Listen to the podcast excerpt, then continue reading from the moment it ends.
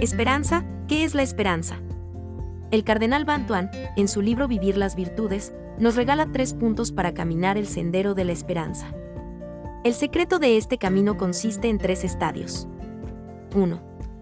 Partida, renunciar a sí mismos. 2. El deber, toma tu cruz de cada día. 3. La perseverancia, sígueme, haciendo eco del sígueme que encontramos en Lucas capítulo 9, versículo 23. Si abandonas todo pero aún no te has negado a ti mismo, en realidad no has abandonado nada, porque poco a poco te volverás a apegar a todas las cosas que dejaste al principio. Si te pones en camino hacia un lugar que dista de kilómetros y llevas contigo todos tus malos hábitos y al hombre viejo del pecado, entonces, ¿de qué te sirve?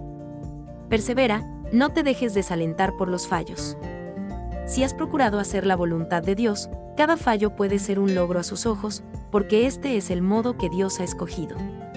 Mira el ejemplo de Jesús en la cruz. Ten presente que, los resultados y el éxito son dos cosas distintas.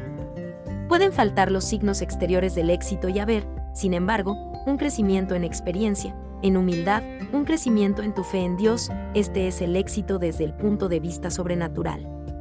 Existe un solo fracaso y es no tener esperanza en Dios.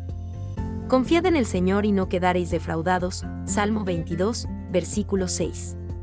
Pero aún así, sigues lamentándote, si hubiese estado en esa situación, trabajando con esa persona, ocupando ese puesto, seguro que habría conseguido un estupendo éxito. No, tú solo haz el trabajo que el Señor te ha encomendado. Estás en el sitio en el que Él te ha puesto. Avanza sin dudas. Si te desvías a la derecha o a la izquierda, no llegarás a ningún lado. Sigue avanzando con los mil y un pasos en camino de la esperanza.